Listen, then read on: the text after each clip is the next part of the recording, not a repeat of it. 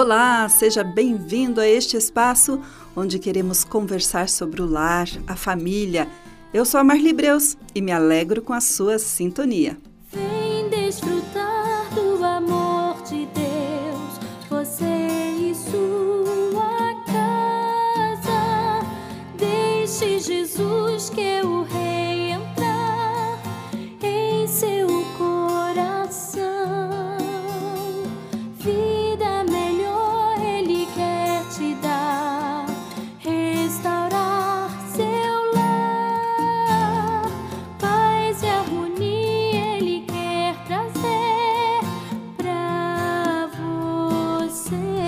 Olá, ouvinte, seja bem-vindo ao nosso lar, Doce Lar. E a nossa conversa de hoje vai girar sobre as marcas e cicatrizes que deixamos na vida de quem amamos. Claro que também ficam em nossa alma. Também queremos conversar um pouquinho sobre a necessidade do perdão. Porque, assim como as pessoas que amamos podem nos magoar, podem deixar marcas ou cicatrizes em nossa vida, nós também, da mesma forma com nossos atos, atitudes e palavras, ou a falta delas, deixaremos marcas ou cicatrizes na vida de quem nos rodeia. E existe uma grande diferença entre deixar marcas e deixar cicatrizes. As marcas são definitivas.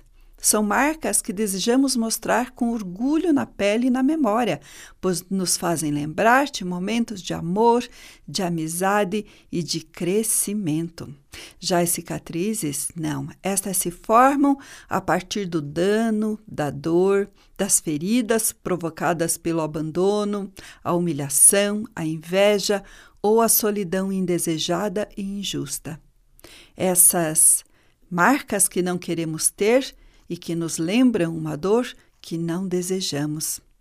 Por isso é importante olhar para cada uma das nossas atitudes com o interesse de fazer o bem e de levar a bondade como bandeira, já que a qualidade e o carinho emocional devem ser duas máximas prioritárias na hora de escolher a forma como queremos nos relacionar. É preciso entender que, mesmo sendo dolorida, mesmo vindo de um momento difícil, as cicatrizes são muito importantes e é preciso mostrá-las com orgulho, porque uma vez quebrados somos indestrutíveis. Isso é o bom de chegar ao fundo do poço. Já não há mais nada que nos detenha. Não há forças que nos atordoem, nem incerteza sobre o que nos espera. Então só resta a opção de tomar impulso e ressurgir. Conhece aquela história do cavalo que caiu num buraco? O patrão viu que seria muito difícil tirar ele lá de dentro e ia custar muito caro, resolveu jogar terra e enterrá-lo de vez. Acontece que a cada tanto de terra que caía sobre o cavalo, ele se chacoalhava e o a terra caindo no chão, ele subia em cima da terra. E assim foi indo, indo, até que ele conseguiu sair do buraco. Às vezes é inevitável sermos feridos. Às vezes somos julgados, jogados num buraco.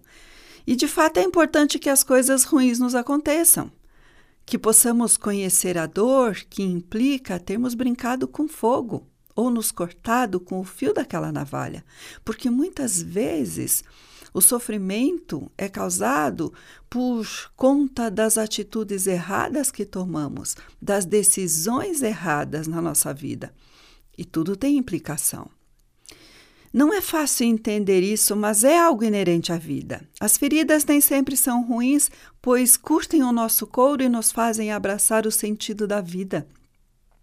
O segredo para não se tornar uma pessoa frustrada, amarga e infeliz é transformar cada cicatriz em um aprendizado. E isso só é possível quando aprendemos a perdoar e a seguir em frente. Realmente, são os aprendizados os que nos deixam marcas, seja qual for o método de ensinamento. Isso é importante porque, dependendo de como olhamos para aquilo que nos feriu, poderemos valorizá-lo de uma forma ou de outra. Isto é, não é a mesma coisa que olhar para o sol em pleno meio-dia sem óculos de proteção. Porque é diferente quando olhamos à tarde com óculos, no final da tarde. A maneira com que o sol vai nos incomodar será bem diferente. Poderemos olhar para o sol fim da, no fim da tarde de óculos escuro e ver somente beleza.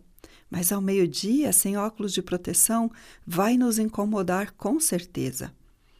Devemos ser conscientes de que quando pensamos em nossas feridas com rancor e medo, o que estamos fazendo é contribuir para a sua infecção. Precisamos ter em mente que a forma como olhamos as coisas, as coisas que nos fizeram mal, que nos machucaram, faz toda a diferença na nossa vida. Por isso, talvez o melhor momento para olhar para trás não seja a hora em que nos sentimos mais vulneráveis.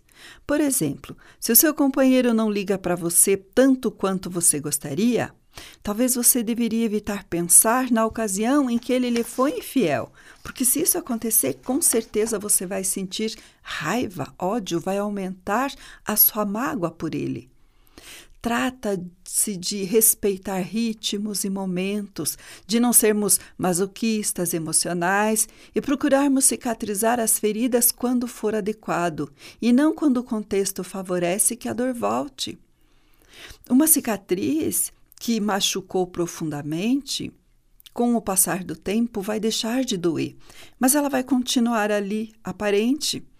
Se você cutucá-la a cada momento, ela vai voltar a sangrar e vai voltar a doer. Por isso devemos evitar ficar pensando e sentindo pena de nós mesmos pelas coisas ruins que nos aconteceram. Cada pessoa que passa por nossas vidas é única. Sempre deixa um pouco de si e leva um pouco de nós. Haverá os que levam muito, mas não haverá os que não deixam nada. Esta é a prova evidente de que duas almas não se encontram por acaso. Palavras de Jorge Luiz Borges. Por outro lado, Existem aquelas situações e lugares que deixam uma marca eterna na essência do nosso ser, que nos dão oportunidades de guiar o nosso presente, curando o nosso passado e o nosso futuro. Este sempre deve ser o nosso objetivo: deixar marcas e ajudar a curar aquelas dores inevitáveis. Este será o nosso melhor salva-vidas, pois será o que encherá de significado maravilhoso tudo aquilo que nos rodeia. É importante não se marcar à toa.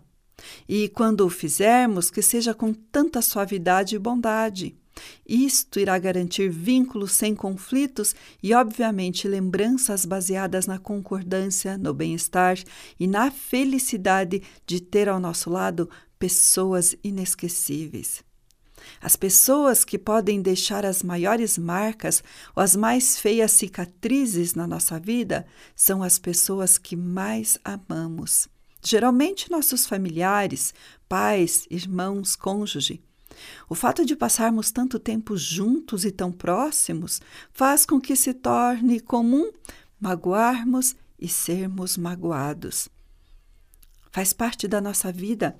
É impossível uma pessoa passar pela vida convivendo, claro, com outras pessoas, sem em algum momento se sentir magoado, ferido ou sem magoar e ferir alguém.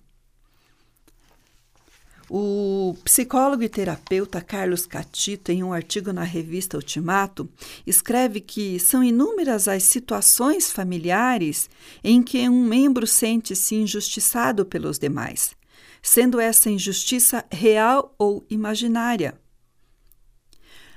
Imaginária porque muitas vezes a gente acaba. É, em momentos em que a gente está mais frágil, às vezes distorce o que a pessoa diz, ou então a gente entende errado o que ela fez e acaba se magoando, se magoando quando a pessoa não tinha a menor intenção de magoar a gente. E isso acontece o contrário também, é claro. Pessoas sentem-se magoadas é, por atitudes ou palavras que a gente diz quando a gente não teve a, a menor intenção de magoar ou de ferir. E muitas vezes a pessoa carrega anos e anos aquilo e a gente nem sabe que ela se sente magoada. Então, isso é importante também conversar quando temos uma mágoa, quando nos sentimos injustiçados, conversar e falar para a pessoa o que estamos sentindo. Lembra-se da história dos filhos de Jacó? Nessa família aconteceu algo bem assim. Os irmãos de José ficaram fartos de suas afirmações de que ele seria o centro da família e que todos se curvariam diante dele. Você pode conferir essa história em Gênesis capítulo 37, versículos de 9 a 10. Isso foi a gota d'água para que os irmãos tramassem a morte de José, que só foi evitada pela intervenção de Ruben, o irmão mais velho. Veja, ali nessa situação, José, ele não estava querendo ser melhor que os irmãos nem nada, mas os irmãos não aceitavam o fato é, de que ele poderia ser alguém melhor que eles. E são situações assim que um perdão nem sempre flui com, flui com facilidade. Na maioria das vezes, evita-se o contato para justamente não se confrontar com os sentimentos negativos que envolvem aquelas relações. Todavia, carregar o peso de emoções negativas ao longo da vida pode ser altamente corrosivo para a saúde emocional. Há doenças físicas que vão de gastrites até alguns tipos de câncer que são emocionais. Também depressão muitas vezes é emocional e decorre da não solução de situações de conflitos. Inúmeras vezes a Bíblia nos incentiva a perdoar tais situações para que vivamos vidas mais saudáveis. Perdoar requer mudar a perspectiva de que temos da que temos do mundo, que frequentemente construímos a partir de uma ilusão. Criamos um lugar onde buscamos prazer e evitamos a dor. Mas essa construção dificulta a percepção do amor incondicional de Deus, pois dissocia a realidade em uma ingênua perspectiva que marca, por um lado, um âmbito idealizado, ou seja, só felicidade, e por outro lado, algo separado de Deus, onde há sofrimento. Somente quando perdoamos resolvemos essa diferença, já que perdoar é a expressão mais clara do ministério da reconciliação. Perdoar é poder escolher de novo, livrando-nos da obsessão da repetição. Perdoar não é eliminar o erro, mas começar a eliminá-lo. Quando se perdoa, outorga-se outro ponto de vista, dá-se um novo sentido para o que foi feito. Desta forma, somos capazes de transformar a intenção original do ofensor. Essa vitória implica colocar o ofensor sobre o âmbito governado pelo amor de Deus. Perdoar é a capacidade de consentir um mandato a Deus, a fim de poder assistir ao milagre da sua graça. Por isso que devemos exercitar o perdão dentro da nossa família. E aprender também a olhar para nós em, nos momentos em que falamos, em que agimos com os nossos familiares, para ver se não estamos também magoando, se não estamos deixando cicatrizes que a pessoa levará para o resto da sua vida. Sempre de novo lembramos que comunicação, conversar, falar com amor o que sentimos é a melhor coisa. É o caminho para o perdão, para a reconciliação. Grande abraço para você e até o nosso próximo encontro. Escreva para HCJB. Rua Frederico Maurer, 2801, Curitiba, Paraná. CEP 81 670 020. Telefone 41 3376 3553 ou mande um e-mail para hcjb@hcjb.com.br. Você também pode ouvir a nossa programação pela internet. Entre na nossa página www.hcjb.com.br